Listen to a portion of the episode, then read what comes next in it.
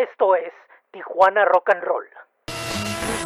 Estos son los sonidos de la tía Juana.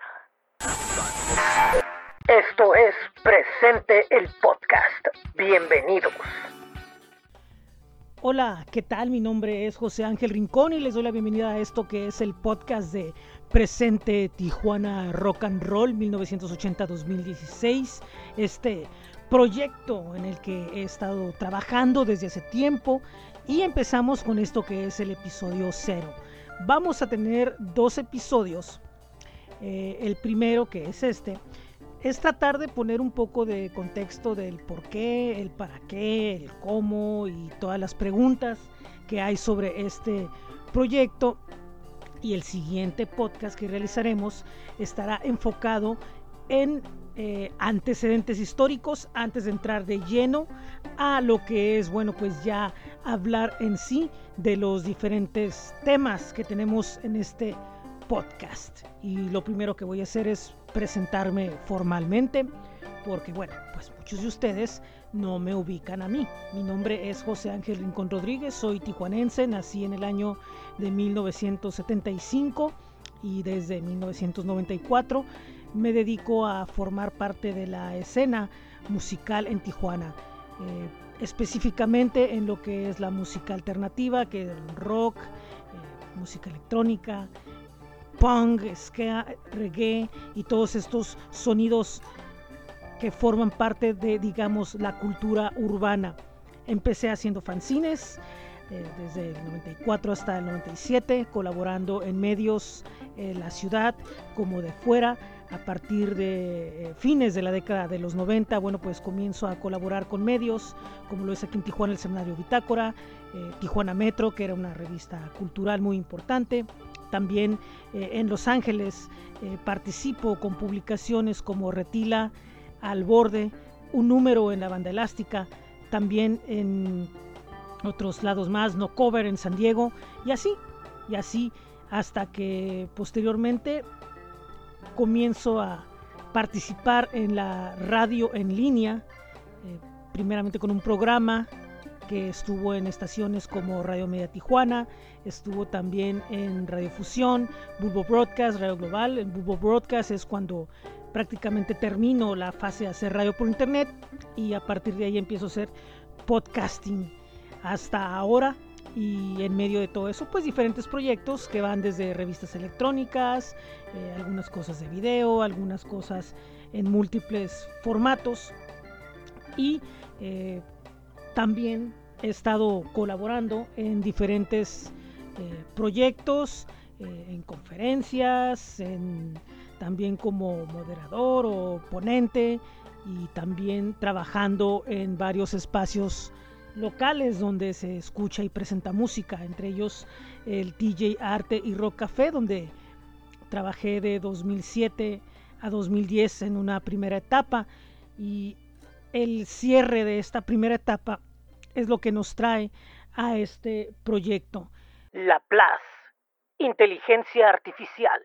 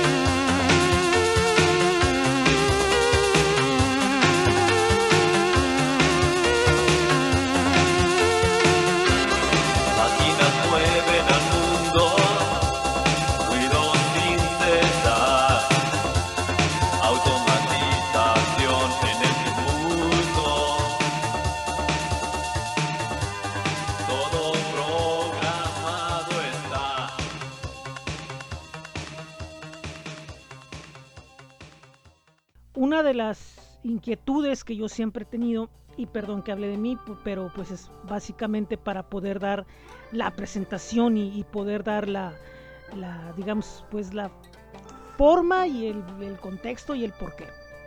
Yo siempre he sido muy eh, dado a la investigación y a la a la duda, al buscar la información, a buscar eh, los datos exactos de las cosas, siempre estar sobre esa obsesión de tener los datos, la historia me encanta, es básicamente para lo único bueno que, que fui en la escuela. Y, y eso pues es algo que siempre me ha seguido y lo he aplicado en el deporte, en, en la música, en otros gustos. Y siempre me ha gustado ser muy pues muy organizado en el sentido de la, de la, de la información, de tener datos exactos. Entonces, una de las cuestiones que siempre yo me había preguntado es, ¿por qué suceden las cosas? ¿Qué no aprendemos de lo que ha pasado? Y me di cuenta poco a poco que no, que no hay, mm, digamos, no había como mucha información posterior a la información que se ha editado sobre la gran y espectacular historia de la música en Tijuana, en la que tenemos grandes, grandes libros, grandes crónicas, eh, grandes historias, aún siguen transmitiéndose de forma oral, muchos de los participantes de la época de oro siguen aún presentes en este mundo, pero hay un un punto de, quiebre de la información y si bien estamos en la época cibernética, en la época donde la información es mucho más fácil de acceder, de repente hay mucha que queda fuera. Entonces, para mí el hecho de estar viendo varias situaciones alrededor de donde estaba me hizo llenarme de mucha angustia y de mucho coraje y, de pensar que, que, por qué las cosas se transforman en un momento instantáneo.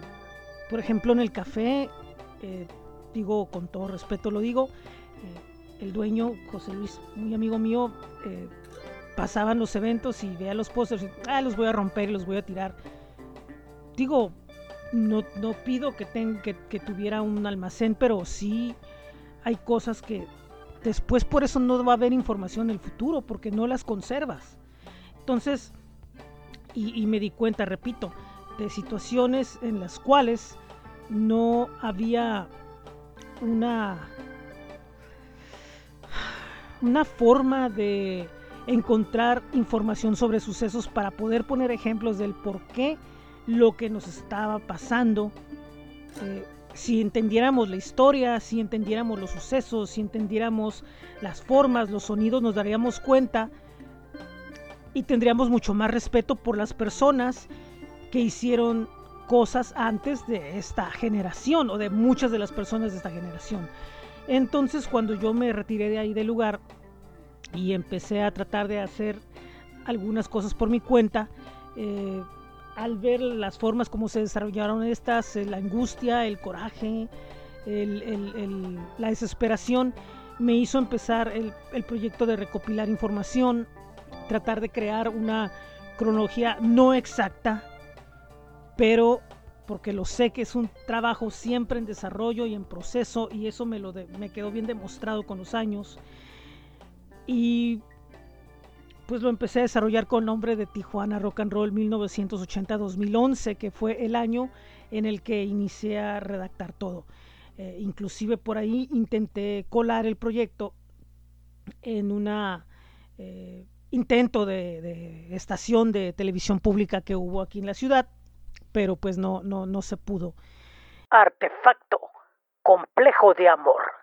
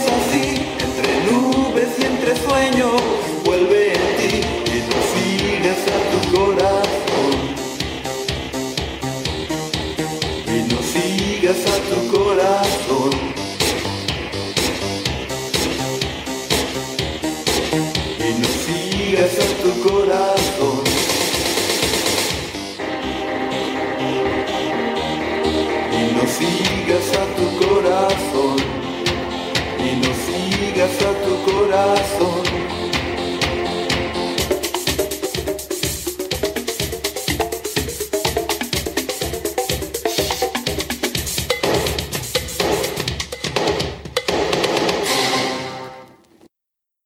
y lo fui desarrollando poco a poco, poco a poco, tratando de ver eh, en qué formato podía quedar. Mi idea siempre fue un libro, si fuera digital, si era impreso, no importaba, pero que fuera un libro. Y en eso estuve trabajando mucho tiempo. Después eh, decidí nombrar al proyecto Los Sonidos de la Tía Juana mil- 1980-2011 que como apunte eh, menciono que ese proyecto lo presenté en el antiguo Palacio Municipal en el 2013 en un evento donde participaron eh, varios personajes ahí eh, apoyando y hicimos un, concierto donde fue la primer tocada de orto en muchos años en Tijuana. También estuvo presente eh, seis una agrupación de reggae llamada Barda de Juana y también estuvo presente una de las mejores agrupaciones a nivel creativo que había en ese tiempo en la ciudad, como lo era Bastón Viejo. Estas bandas me hicieron el honor de participar esa noche en el antiguo Palacio Municipal, un espacio muy simbólico para mí por diversas razones. Orto, solo hazlo.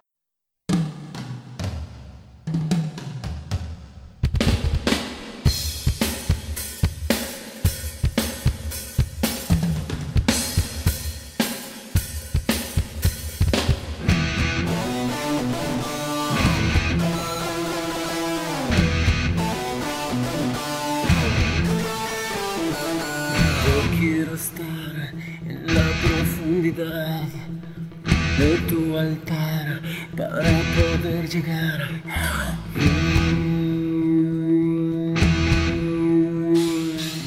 Déjame ver adentro de tu ser. Quiero romper silencios del ayer. Yo pintar estos de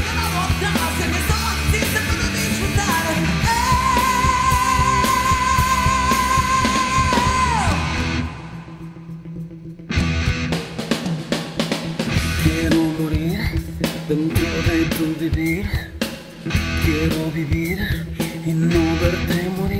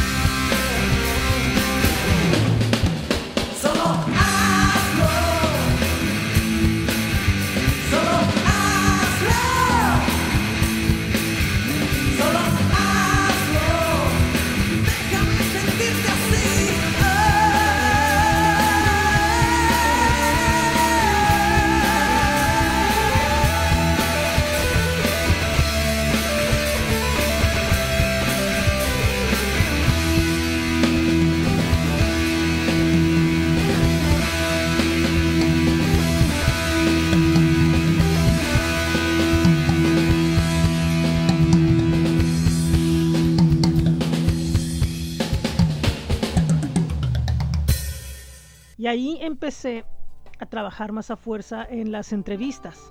Y en las entrevistas tuve la buena fortuna de lograr acercarme con la gente como Mercado Negro, con eh, mi buen amigo Jonás Bautista. Y tenía entrevistas de archivo con Alma Lafa y agregué algunas otras cosas que, les pedí nuevas. También con Orto. eh, tenía cosas de archivo de Torno, de una banda de los 90 llamada El Grito, de otros personajes, eh, de Minuit de La Place y así fui compilando esa parte. Eh, después de ahí empecé a agregar textos de cosas que habían aparecido en otros medios y recopilar mi trabajo y de las entrevistas que no estaban completas o que no eh, creo creía creo yo que estaban como para usarse completamente bueno pues decidí usar partes en un texto que compilé que se llama Otras Voces en la Escena Local. Son cosas de videos, son cosas de, de repito, de citas o de cosas que tengo ahí guardadas. Entonces, esto me dio eh, suficiente material para presentarlo y recopilarlo en un formato digital, en un PDF. eh, y esto incluyó lo que fue ya en mayor forma la cronología de la música local, que empezaba en, la década, pues en los inicios hasta, hasta ese punto. Y también eh, decidí incluir una lista de nombres de bandas de 1980 a ese punto. Después, bueno, después aclaro que nos fuimos más adelante. Pero sucedió el hecho de que apareció un, un proyecto posteriormente llamado El Sonido Tijuana. Y esto me llevó a cambiar el nombre. ¿Por qué razón? Porque, número uno, ese proyecto tenía mucha más fuerza, tenía a personajes involucrados con una mayor credibilidad de lo que yo podía tener. Entonces, si yo insistía en mi nombre, eh, aunque hubiera salido primero es comprensible que con la fuerza, la experiencia y la trayectoria de estas personas pues iban a acabar conmigo tarde o temprano. Entonces, nuevamente me fui al borrador después de que habían pasado muchas cosas, de que me habían rechazado entrevistas, de que habían ha tenido muchos problemas para sacar en primera instancia el proyecto y decidí cambiarle el nombre y lo estuve pensando eh, mucho y el nombre que emergió fue el de presente. Bodhisattva, la primera reacción.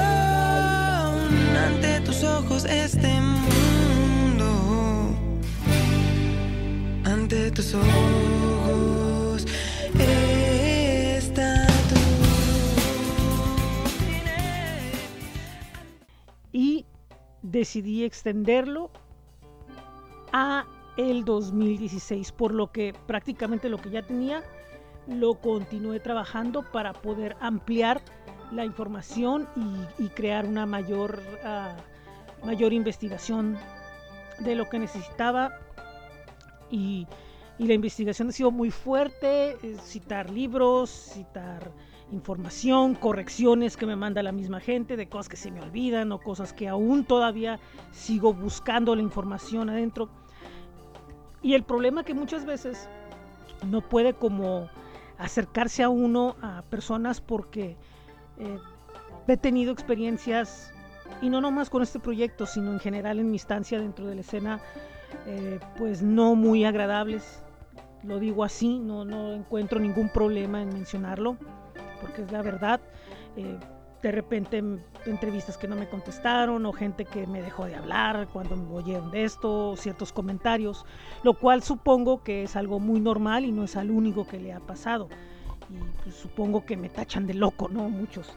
Pero pues en fin, aquí estamos y la idea es crear un documento que eh, no, yo ya aprendí que yo, yo no quiero hacerlo y decir, ay, es que lo hice yo, es que esto es eh, para me reconozcan. No, no, no, no, no, no, no. Ya a estas alturas a mí ya no me llama mucho la atención esa situación, siendo muy franco.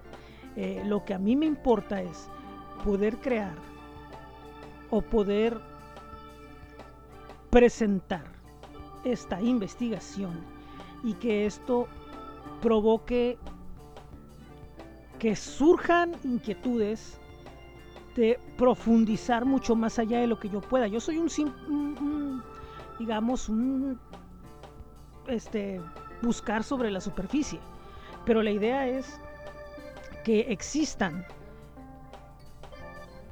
más investigaciones, más cosas, que se rescaten proyectos que hace mucho están ahí esperando ver la luz o que no se ha hablado de ellos o que aún no, no han salido, no han emergido como debería.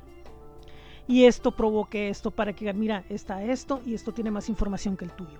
Esto está mucho mejor que el tuyo. Esto, gracias, pero esto es lo que está. Y haya testimonios orales, haya testimonios eh, con mayor precisión y, y- es un tema muy rico, muy extenso y muy complejo. Y hay mucha información que se maneja a nivel nacional e internacional que, ha sido citada múltiples de veces, pero también existen muchos personajes, muchos eh, músicos, muchos promotores, eh, muchos escritores, muchos artistas gráficos, eh, muchos, muchos personajes dentro de esta escena que merecen ser eh, vistos o merece su trabajo ser revisado y, y- y valorado de la misma forma como se valora lo que han hecho personajes muy respetables que han dejado escuela aquí, pero yo creo que también por hablar, no sé, de de Octavio Hernández o Rafa Saavedra, con todo respeto y que los adoro mucho. Yo creo que también a nivel nacional se puede hablar de la misma forma de lo que ha hecho, no sé, eh, Tico Orozco o no sé, no, no se me vienen nombres así ahorita al momento, pero la idea es esa y eso es sobre lo que estamos eh, trabajando con este proyecto, repito, desde hace ya casi una década y bueno, el formato pues que inicialmente habíamos trabajado es el PDF, se estuvo moviendo por ahí Bastón viejo. Viaje al pasado.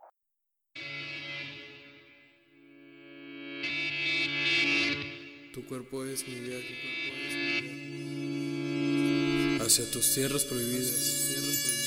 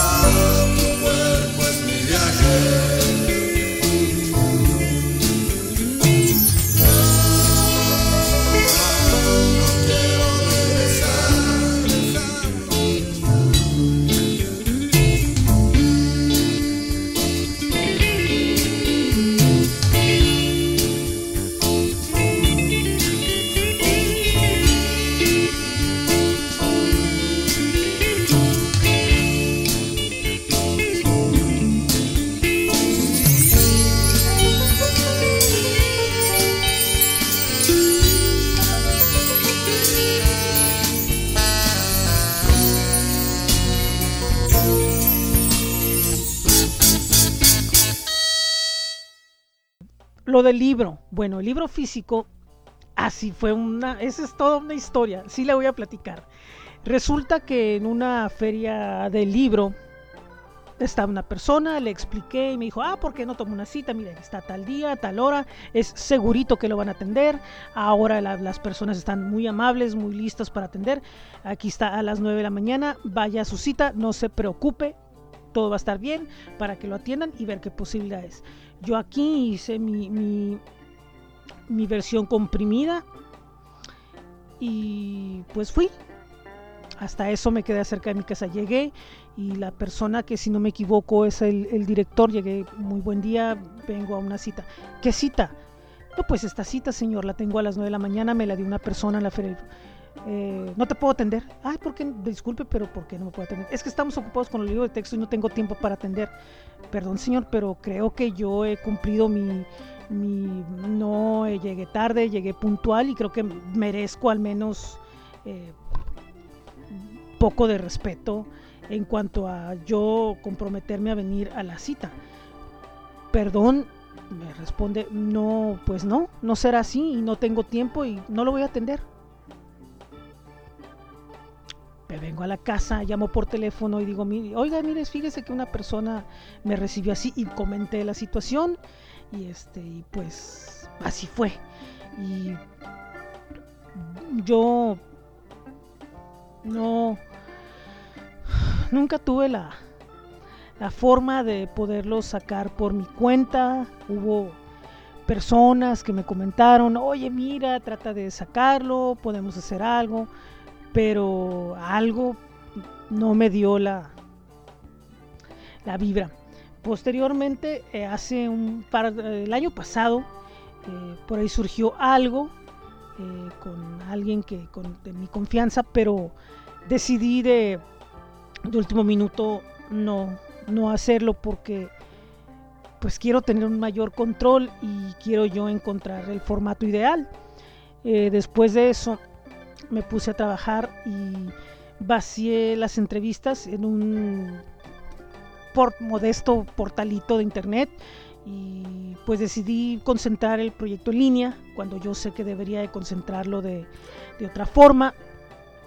Y este pero pues bueno eso nos trae a que después de una década y estar batallando y estar tenso y estar molesto conmigo mismo y estar pensando que no hay futuro para este proyecto bueno pues encuentro que pues durante muchos años he hecho el podcasting. Es un formato que posiblemente no domine a la perfección pero es donde he realizado la mayor parte de mis cosas. Así que bueno pues decidí usar este formato y decidí eh, emprender el proyecto aquí. Y pues nos trae esto a esta serie que va a empezar, repito, muy pronto. Barda de Juana, Tijuana.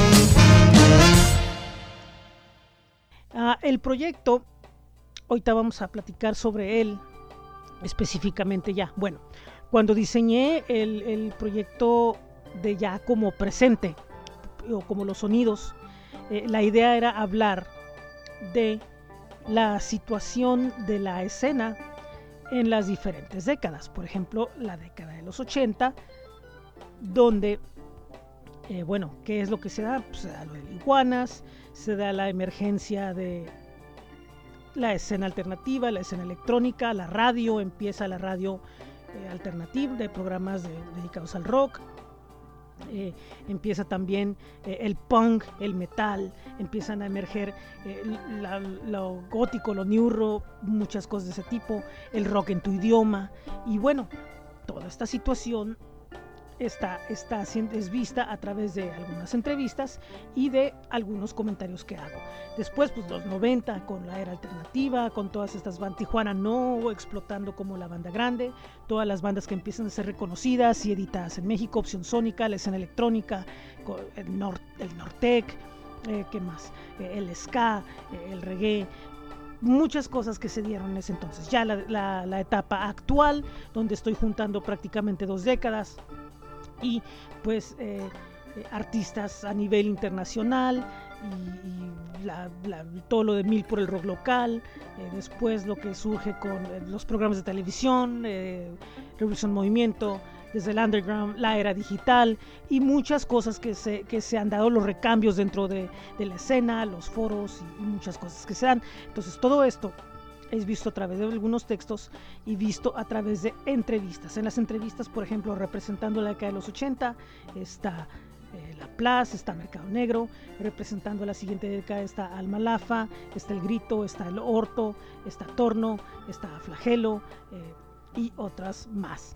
Eh, después ahí incluyó un pequeño análisis de lo que estuvo sucediendo durante el tiempo moderno y en el PDF se incluyen resúmenes anuales de los últimos años, eh, se incluyen algunos como complemento, eh, analizamos qué sucede en el punk, qué sucede en el metal, qué sucede en la electrónica, qué sucede en lo gótico, qué sucede en los espacios, tengo entrevistas con gente de, del Indestruct, del Tillate Rock Café, también eh, hago un, un, capítulo sobre la televisión, otro sobre la radio, otro sobre los fanzines y revistas, otro sobre las ciudades vecinas, cómo son influidas y cómo influyen en Tijuana.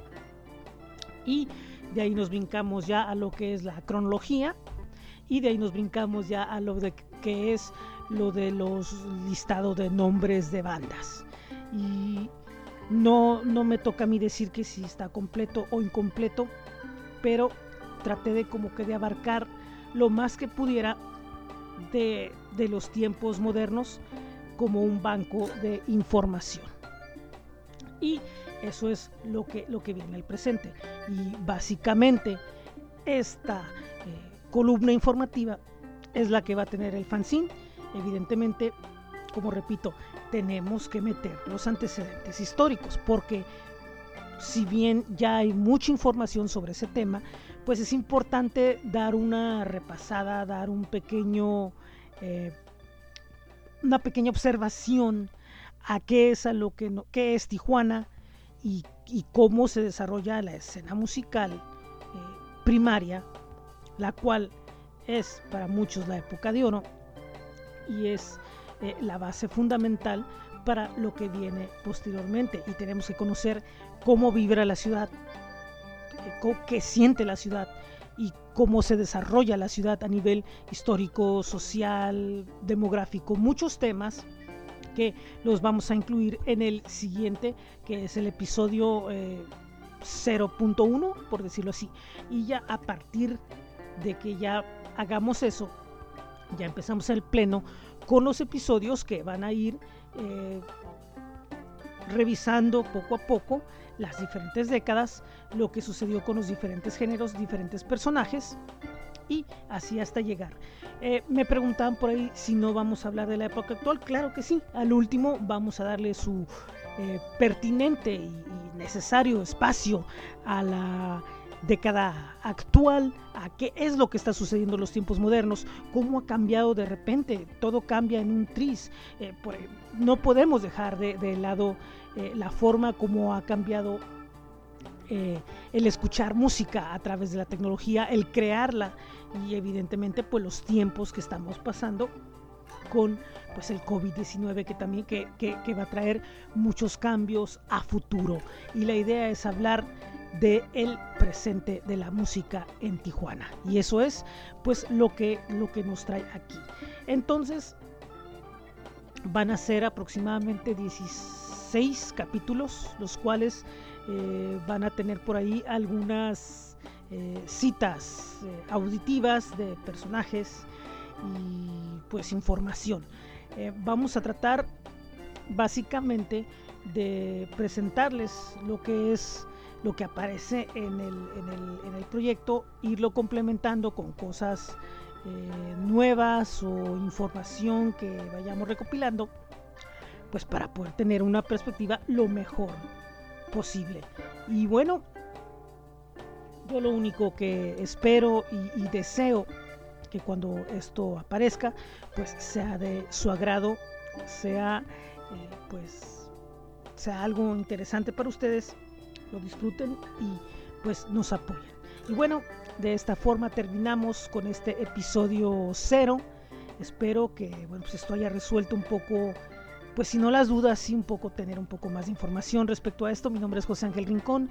Eh, le recuerdo que este podcast se escucha en las principales eh, plataformas de, podcasting y pueden eh, buscar su información en Linktree Diagonal Presente Tijuana. Tenemos espacio en Facebook, en Twitter, en Instagram y también pues la página que es presentetj.weebly.com. Así que los espero en el próximo episodio de Presente Tijuana Rock and Roll 1980-2016. Muy buen día, tarde, noche, en donde sea que estén. Gracias por escucharnos.